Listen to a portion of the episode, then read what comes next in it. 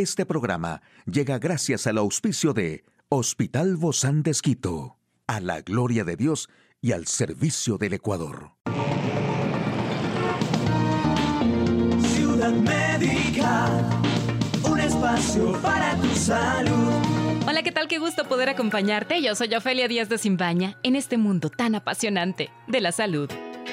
Y estas son algunas maneras de aliviar el dolor de la menstruación porque se ha descartado que el dolor menstrual se deba a alguna enfermedad ginecológica. Estos días tienen dolor leve y puedes probar algunos de estos hábitos que hoy te voy a recomendar. Por ejemplo, las plantas medicinales pueden ayudarte. Y en el caso de los dolores menstruales, la manzanilla y la canela son perfectas. La manzanilla es un remedio muy eficaz contra los espasmos musculares y dolores menstruales y la canela alivia los cólicos gracias a su acción analgésica, antiinflamatoria y antiespasmódica. También, un estudio realizado por la Universidad de Sydney asegura que hacer ejercicio durante la menstruación no solo no es perjudicial, sino que su práctica reduce los dolores y cólicos asociados a la menstruación. Y también aplicar calor es muy útil para aliviar el dolor menstrual. Las altas temperaturas ayudan a relajar el útero al mismo tiempo que mejora el flujo sanguíneo. Y otra de las cositas, este es un plus. Consume brócoli. Sus glucosinolatos estimulan el antioxidante glutatión y ayudan al hígado a eliminar el exceso de estrógenos. Aunque la forma habitual de consumir el brócoli es hervido, solo o acompañado de otras verduras también se puede consumir crudo. Aquí el detalle de la información más actual en el campo de la salud. ¿Qué significa que el COVID-19 es endémico? La FDA aprobó el primer tratamiento contra una clase de alopecia severa. Hong Kong elimina la mayoría de los mandatos de COVID-19, incluidas las pruebas para las llegadas de viajeros. Y bueno, de principios del 2022, algunos líderes estadounidenses y europeos pronosticaron que en algún momento la pandemia del COVID-19 se transformaría en endemia. Al parecer ese momento llegó, al menos así lo asegura el virólogo alemán Christian Drosten. Sus afirmaciones se fundamentan en que, una vez pasado el invierno en Alemania, la inmunidad de la población será tan amplia y tan resistente que el virus ya no tendrá la capacidad de provocar una nueva oleada de casos en verano, a menos que mute de nuevo. Según publicó el New York Times, en abril de este año, una enfermedad endémica tiene una presencia constante predecible o esperada en una zona determinada. Las enfermedades son endémicas cuando ocurren de forma regular en ciertas áreas y según patrones establecidos, mientras que en una pandemia se refiere a un brote global que causa olas impredecibles de contagios. A lo largo de la pandemia, decenas de científicos pronosticaron que el COVID-19 endémico podría ser un problema parecido al de otros virus respiratorios tan solo en Estados Unidos la alopecia areata afecta a más de 300.000 personas. Ahora, el ente sanitario norteamericano evaluó una nueva droga que deja de lado el tratamiento localizado y avanza hacia un sistémico o generalizado.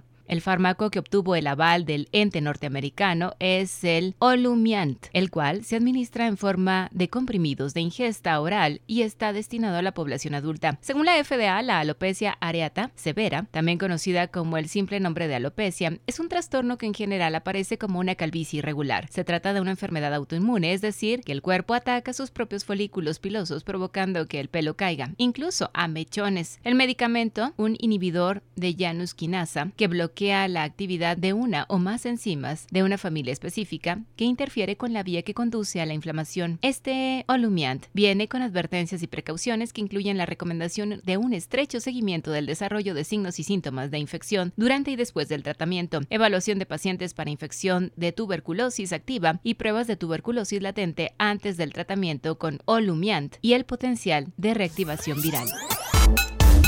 Hong Kong eliminará el requisito de que los viajeros entrantes se realicen pruebas obligatorias de PCR de COVID-19 a su llegada a partir de estos días, anunció el director ejecutivo de la ciudad, John Lee. El gobierno también está eliminando su paso de vacunación, la prueba de vacunación requerida para ingresar a la mayoría de los lugares a partir de estos días. Lee dijo que ya no habrá un límite en las reuniones públicas. Sin embargo, el mandato de máscara seguirá siendo obligatorio en todos los lugares públicos, incluso al aire libre. Bueno, y la doctora Samaniego es una buena amiga de Ciudad Médica en estos temas de las emociones y bueno, ella también ha desarrollado su carrera de psicoterapia con niños, con jóvenes y con adultos de la mano del Hospital Bos Andes. Hoy está con nosotros, bienvenida Andre. Gracias, Dofe, por la invitación. Un gusto estar nuevamente aquí compartiendo este espacio que es tan importante. Sí, y hoy que vamos a hablar de los cinco temas más importantes para realmente hacer realidad nuestros propósitos de año nuevo. Oye, ¿qué es esto de la psicoterapia? ¿Qué diferencia tiene de la psicología? Bueno, la psicoterapia sería más o menos, eh, si es que lo relacionamos directamente con la medicina, ya el tratamiento en sí. Eh, el espacio en el cual uno puede ir trabajando, canalizando, elaborando toda esta, todo este aspecto emocional, toda esta parte incluso cognitiva, todo lo que nos puede estar generando cierto malestar emocional. Entonces, ya el tratamiento específico. Eh, cuando a veces nos recetan para una gripe la medicación, la psicoterapia sería un poquito eso, esa medicación, ese remedio, ese tratamiento específico para todo este aspecto emocional. Me encanta porque así vamos directo al grano, ¿no? Nada que rodeos como lo que vamos a hablar el día de hoy, que son estos puntos muy importantes de propósitos para llegar a cumplir, sobre todo en el 2023, porque a veces empezamos a implementar cambios que queremos ver en nuestra vida y yo creo que sí los podemos lograr, poco a poco, con mucha motivación, con mucho ánimo y obviamente estando al pendiente de lo que sucede aquí en Ciudad Médica. ¿Cómo empezamos? Porque todos tenemos resoluciones, todos queremos cambiar nuestra vida, todos queremos incrementar cosas y ser muy puntuales. Sí, sí, sí. Bueno, como hablamos, nos planteamos metas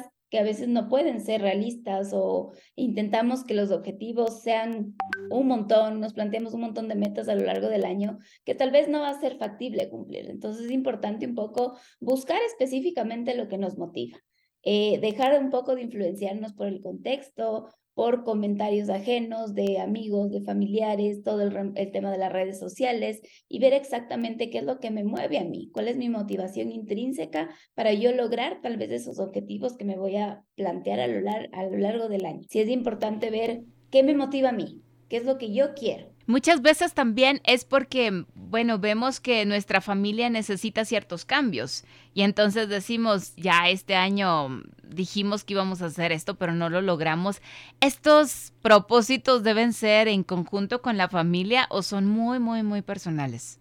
Sí, bueno, tal vez sí pueden haber ciertos objetivos que involucren a más gente. O, por ejemplo, en el ámbito laboral, tal vez, que es lo que yo quisiera mejorar en función de mi equipo, de mi grupo de trabajo. ¿Sí? Pero ya más para estos propósitos que uno tiene de manera personal es importante ver si es que es algo importante para mí, si es que es realmente importante, un poquito preguntarnos por qué lo voy a hacer, ir encontrando esas respuestas eh, que, nos van a dar también esta fuerza para luchar por esas metas, un poco dejándose de lado lo, lo, externo. Yo he estado leyendo un poquito de esto y habla mucho sobre el hecho de escribir, porque el escribir te motiva a seguir, porque es algo que tú puedes ver.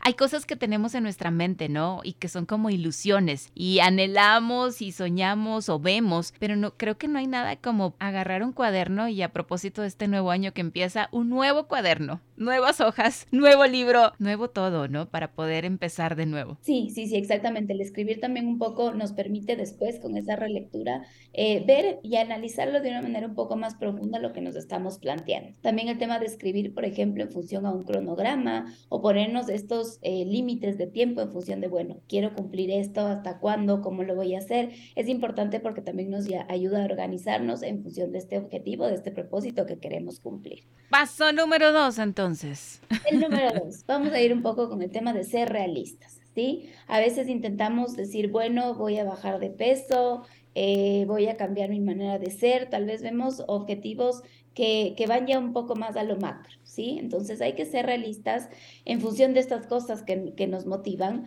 valorar tal vez cuáles se pueden llevar a cabo en función tal vez de mi disponibilidad de tiempo, de las actividades que yo realizo, de también las habilidades que yo pueda tener para eh, cumplir esas metas, ¿sí? O sea, no puedo decir si es que tal vez yo soy una persona un poco sedentaria o que no ejercicio, eh, que quiero, yo qué sé, escalar el Cotopaxi o subir una cumbre. Entonces hay que ser realistas en función a las metas que nos vamos a, a proponer en este nuevo año. Y sí las podemos realizar, ¿no? No quiere decir que no lleguemos al Cotopaxi, pero, pero paso a paso, hay que, si esa es la meta a lo mejor para el fin de año, pues hay que ir avanzando ya desde ahorita, ¿no? Empezar a, a ejercitarse. Entonces, son ciertos cambios que tenemos que hacerlos de manera paulatina, no todo cambio viene inmediatamente, entonces es importante ser realistas con estos cambios.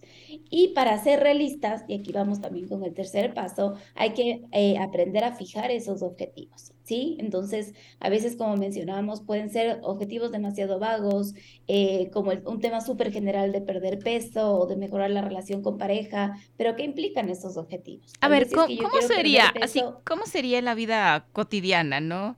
Hablando muy sinceramente eso de fijar objetivos. Sí, sí, sí. O sea, por ejemplo, el perder peso es algo súper súper general, súper amplio. Entonces, a ver, primero, ¿por qué quiero perder peso? Tal vez por un tema de salud, por un tema de sentirme mejor bien físicamente, por un tema incluso tal vez que me, mencionaron mis médicos. ¿Por qué queremos? Hay que ver esa motivación real. Y bueno, el perder peso, para fijar un objetivo en función de esto, eh, sería, bueno, tal vez quiero perder 10 kilos o 5 kilos. Tal vez en qué tiempo, en qué plazo de de tiempo voy a perder eso. Porque si yo digo voy a perder peso, tal vez uno dice, bueno, pero ¿cuánto, cómo, cómo lo vas a hacer? ¿Sí? ¿Y por qué también, no? Ahora, esto que mencionas es muy importante porque ya tengo el objetivo bien claro. No es solo perder peso como un objetivo global, sino voy a perder 5 kilos en 10 meses a lo mejor, ¿no? Entonces lo divido, todavía puedo ser más objetivo aún. Lo divido mes a mes o cada dos meses debería perder tanto. ¿verdad? Para lograr esto. Sí, y un poco para no quedarnos con esa sensación de que no logré cumplir mi objetivo y para fijar estos objetivos de una manera más, más adecuada, sí es importante ver eh, que se puedan medir, ¿sí? Entonces, tal vez si es que yo lo aplazo en, a lo largo del año y no solo con el tema, por ejemplo, de perder peso, sino yo que sé, mejorar mis relaciones eh, con mi pareja, con mi familia. ¿Cómo voy viviendo eso? Entonces, ¿cómo yo misma voy a poder ir midiendo eso a lo largo del tiempo? En función de que, bueno, tal vez este mes me siento mejor con mi pareja, ha mejorado el tema, yo que sé, de mi paciencia con mis hijos. Entonces, si son objetivos que vamos a irles midiendo a lo largo del tiempo, van a ser mucho más realistas, van a ser objetivos claros y eso me va a permitir cumplir esa meta. Mm, oye, qué interesante eso, porque Sí, todos queremos mejorar nuestra relación con nuestras parejas, todos queremos ser mejores padres también, pero son globales, son metas muy grandes. Y si este mes decimos, bueno, quiero mejorar la paciencia, quiero ser más detallista, entonces como que voy cumpliendo, ¿no? Esa meta. Muy, muy objetiva. quiero ser más detallista, tal vez me, me propongo, bueno, tal vez ir a comer con mi pareja una vez al mes, una vez cada 15 días, comprarle un detallito, no sé, ir viendo, pero que sea algo palpable. O escribirle, cortar una flor del jardín, no sé, cosas que hacíamos cuando éramos novios y ya se dejaron de hacer. Exacto, eso también nos lleva un poco también a este análisis mucho más interno en función de, bueno, cómo quiero mejorar y por qué voy a mejorar y cómo lo voy a hacer. Wow, me encanta. Oye, vamos en el 3. Tenemos que apresurarnos. Paso 4. Paso 4. Organizarnos. Y para esto, qué mejor que elaborar un plan de acción para cumplir nuestros propósitos. Entonces, eh, toda meta, todo cambio que implique en el ser humano nos va a generar una sensación de miedo, de frustración, de tal vez, bueno, y si no me sale, ¿qué va a pasar?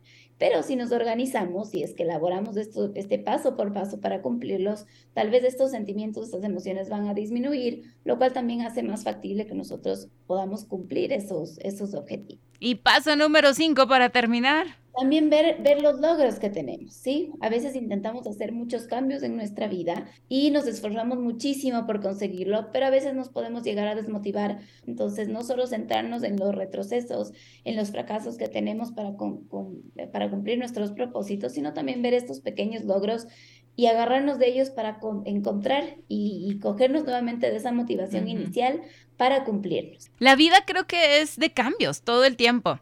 No siempre estamos listos, pero tenemos que estar preparados para lo que va a venir y esos cambios que van a, a suceder, que yo creo que siempre van a ser para algo bueno, aunque al inicio no nos parezcan muy incómodos. Que tengas un maravilloso comienzo de año, André. Un beso para ti, para toda tu familia y a ti, amigo y amiga. Que Dios te bendiga muchísimo, que sea un año maravilloso. Hasta la próxima. Un espacio para tu salud. Puedes escuchar de nuevo este programa en hcjb.org. Este programa llegó a usted gracias al gentil auspicio de Hospital Bozán de Esquito, a la gloria de Dios y al servicio del Ecuador.